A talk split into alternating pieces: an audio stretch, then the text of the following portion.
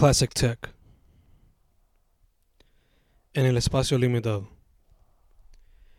I remember those days cuando escribir un texto era un peo, pero even then la letra me surgía como si nada, y pasaba el tiempo necesario escribiendo lo que fluía en el espacio limitado. What a way. What a way to write to other people, right? But we did it anyway, because it's all we had. Y poco a poco vimos un cambio cabrón, y lo más natural se convirtió en otra parte de la tech. Y míranos ahora con computadoras en bolsillos. Snake. Me acuerdo jugar Snake casi cogiendo toda la pantalla gastando la batería porque no había a qué temer, de qué preocuparse. Life was a lot simpler then. One could spend hours playing a silly game like Snake, pero ahora la cosa está más difícil. I don't know. I don't know what were the limitations back then, but I'm pretty damn sure the poems I have on this phone wouldn't last long in my first phone. The mind wanders. The mind wanders looking at the old Nokia, the old computers, and the old consoles I had back then. Man, what a time. Y que mucho ha cambiado todo in such a short time. In a way, I'm thankful of not always being up to date with the latest tech, because I'd probably be addicted to that now. But a la vez, there were a few things from back then that I would have enjoyed and maybe changed my way of life.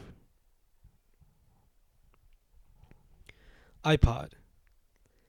I can't remember the last time I saw an iPod, but I remember the first time was at school, and it was a big model, a chunky one that could fit a bunch of songs.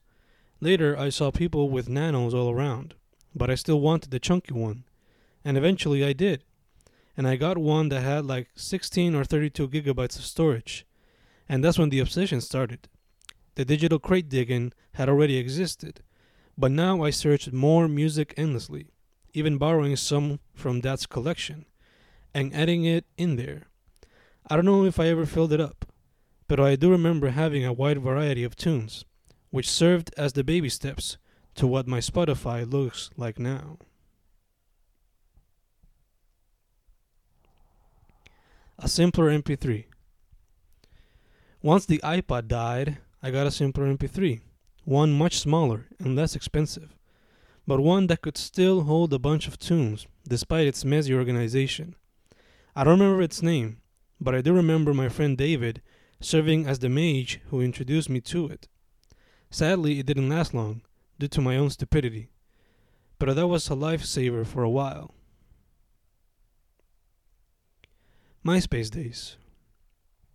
MySpace days were an interesting wave I remember those days spending hours editing my page, but even more time searching for my favorite artists' pages and the music from the indie body scene. Those were interesting days, and in retrospect, I can see the impact that one platform had on our entire generation and the future. Motorola. I remember that Motorola, the first cell phone I ever saw IRL. It was my dad's, and it had a big antenna. It was kind of surreal, because I had only seen that in movies, but I guess this type of luxury was available for the everyman at that moment. I don't remember ever using the phone, but I do remember it felt chunky. Definitely serving as a product of the time, a time capsule if seen today by younger folks. Looking back, Looking back now, a lot of classic tech was always heavy and clunky, but it had its charm. Even if it took time to boot, even if the web was in its infancy, it all had its charm.